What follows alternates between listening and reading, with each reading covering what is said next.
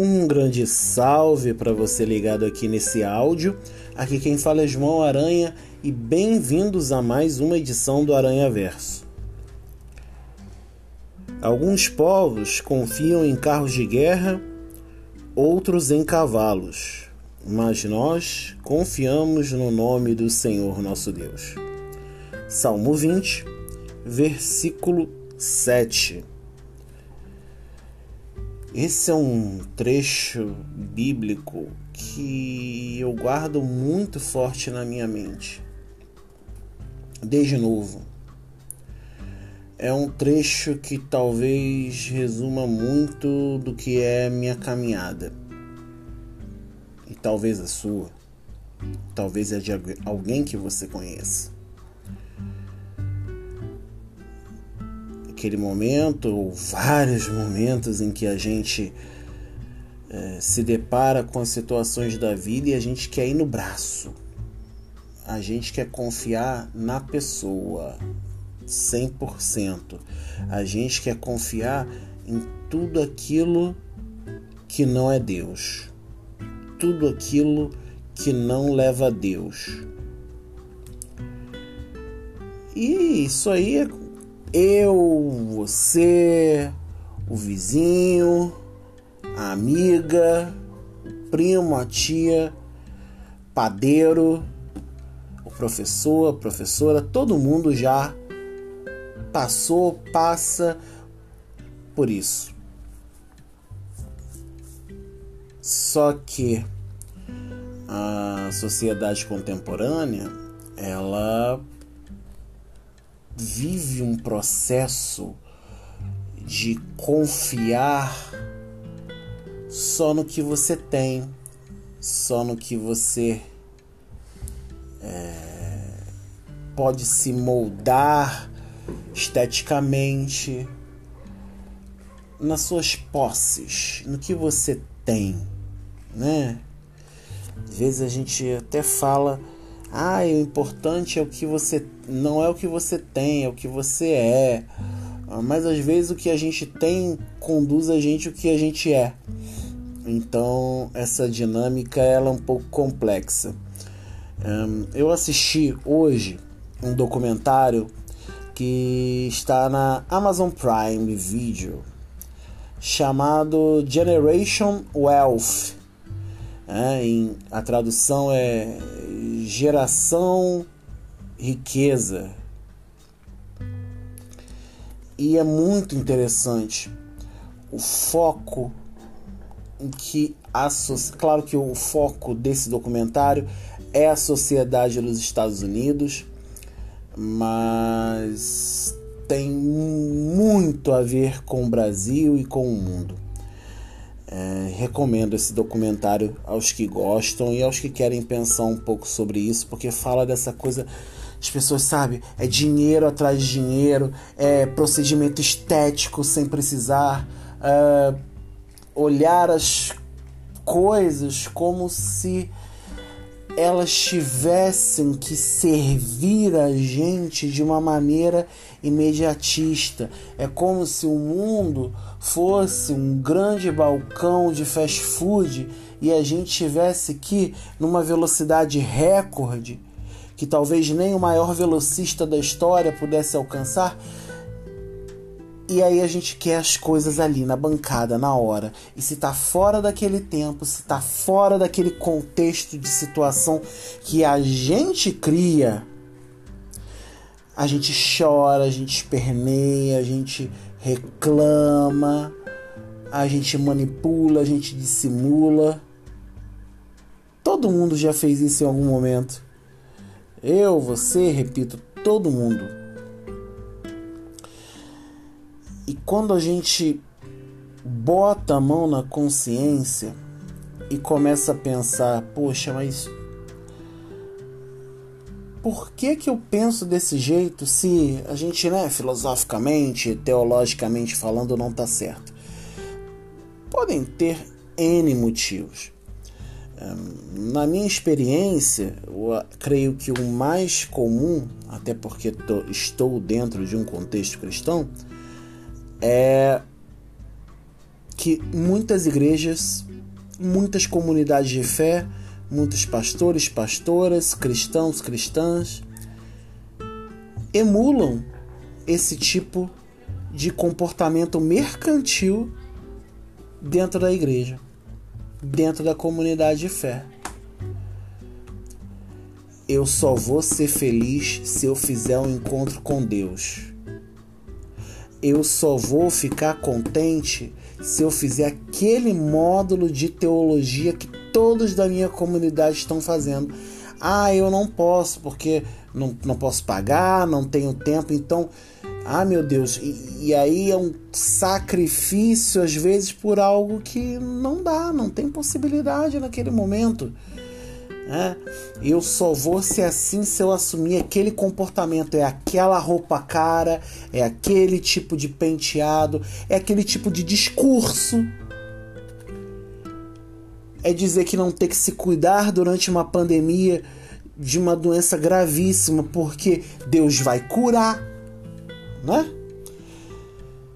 Dentre inúmeras outras questões. Então, assim, a igreja emula esse tipo de comportamento de querer confiar no braço. Ouvi até uma vez de um amigo uma história, como diriam os antigos, deveras interessante, de um pastor, na verdade o casal, né, o pastor e a sua esposa, de uma igreja, na qual, uh, para que ele estabelecesse um certo tipo de poderio sobre as pessoas, ele fazia o exercício de alguns comportamentos que é, são totalmente repugnantes no tocante a ser um líder cristão. Mas isso é assunto para outra hora. Mas o comportamento que mais me chamou a atenção desse casal é assim: o culto começa às sete da noite. O que, que você faz? Você vai se programar, se organizar para chegar antes de começar. É o normal, né? O que, que esse pastor fazia? Ele nunca chegava na hora. Ele sempre chegava alguns minutos ali depois do começo do culto, para quê? Para que ele pudesse chegar com todo mundo ali da igreja, e todo mundo visse ele chegar e, e, ele cumprimentando as pessoas, as pessoas indo cumprimentar ele, criando uma aura como se o nosso Deus está chegando. O nosso homem Deus, Deus homem, casal santo santificado está chegando. Ou seja, tá confiando no cavaleiro, tá confiando no cavalo, tá confiando no braço, tá confiando no homem. E aí cria a nossa dificuldade de confiar plenamente em Deus. E vou dizer com todas as letras e todas as experiências que eu já tive, boas e ruins da vida até agora. Mergulhe em confiar em Deus. Se a situação tá difícil, eu sei que é difícil tirar da cabeça. Eu sei que é ruim demais querer tirar da cabeça. E o que eu vou falar pode parecer, ah, é muito fácil você dizer, João. Mas na prática é difícil, eu sei que na prática é difícil, mas a gente tem que se disciplinar e se exercitar mas a gente tem que largar na mão de Deus, continuar a fazer o nosso. Tem hora que o dinheiro vai faltar, tem hora que a paciência vai faltar, tem hora que o estresse vai chegar, que não vai ter vontade de dialogar, mas é parar e fazer aquela velha oração da senhorinha do grupo de oração: Senhor, eu entrego tudo isso nas tuas mãos. Não é mais comigo. Não é mais comigo. Infelizmente, a gente cria uma geração, e repito, imediatista, que é orocurô.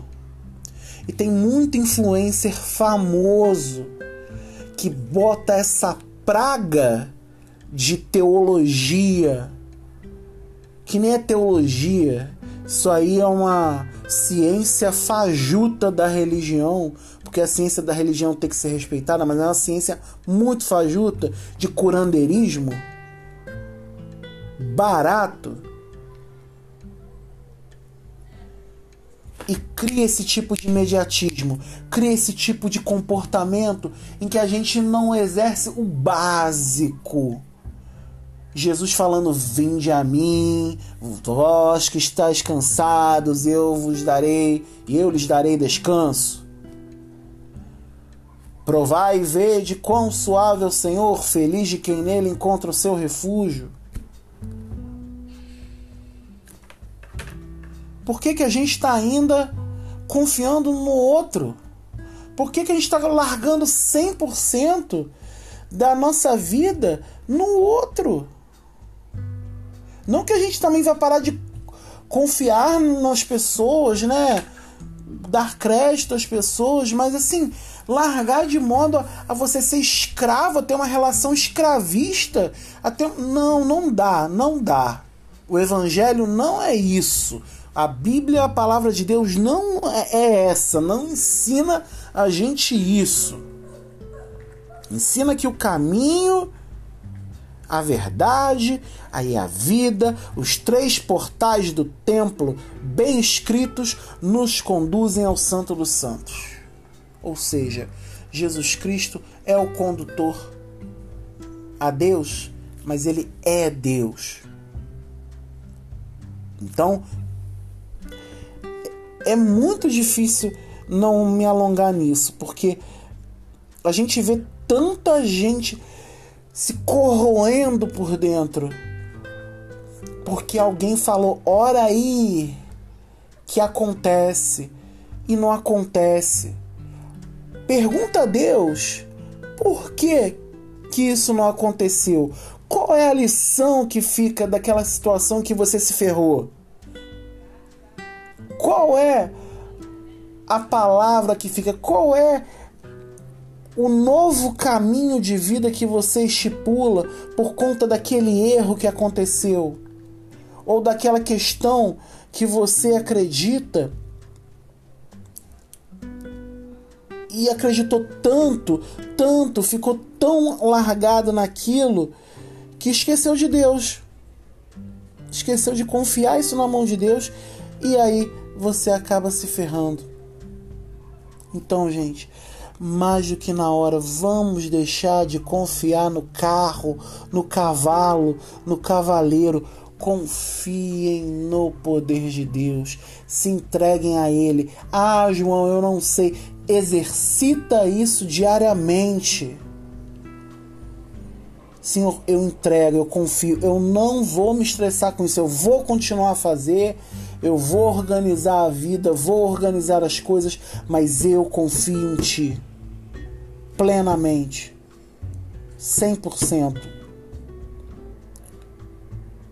Se na, num momento aquilo vira sua cabeça e te preocupar, Senhor, olha aqui, isso aqui voltando, olha o impostor querendo bater na minha cabeça de novo, querendo que eu assuma uma preocupação que, em, que já está nas tuas mãos e eu só tenho que administrar aqui e caminhar. Esse é o clamor, gente. Não criemos como temos criado nas nossas igrejas e comunidades de fé uma geração ou gerações que confiam no pastor, que confiam no pastor, que confiam no irmãozinho, que confiam no, no, no, poder do irmão e da irmã que passa o paletó na cara e a pessoa cai no mistério, mas não confia em Deus. Muito triste isso. Vamos confiar, vamos aprender a deixar tudo nas mãos de Deus, porque a partir do momento em que a gente deixa nas mãos de Deus, as coisas acontecem. Talvez não no imediatismo que a gente queira, talvez não no, no, no, relance que a gente pretende, mas com certeza acontece de maneira sublime, de maneira santa, de maneira pura, de maneira a qual a caminhada ela se solidifica. E que o fato que acontece ou que não acontece desencadeiam situações que refletem na nossa vida, glorificando o nome de Deus diariamente. É isso, gente. Espero que vocês tenham gostado dessa reflexão.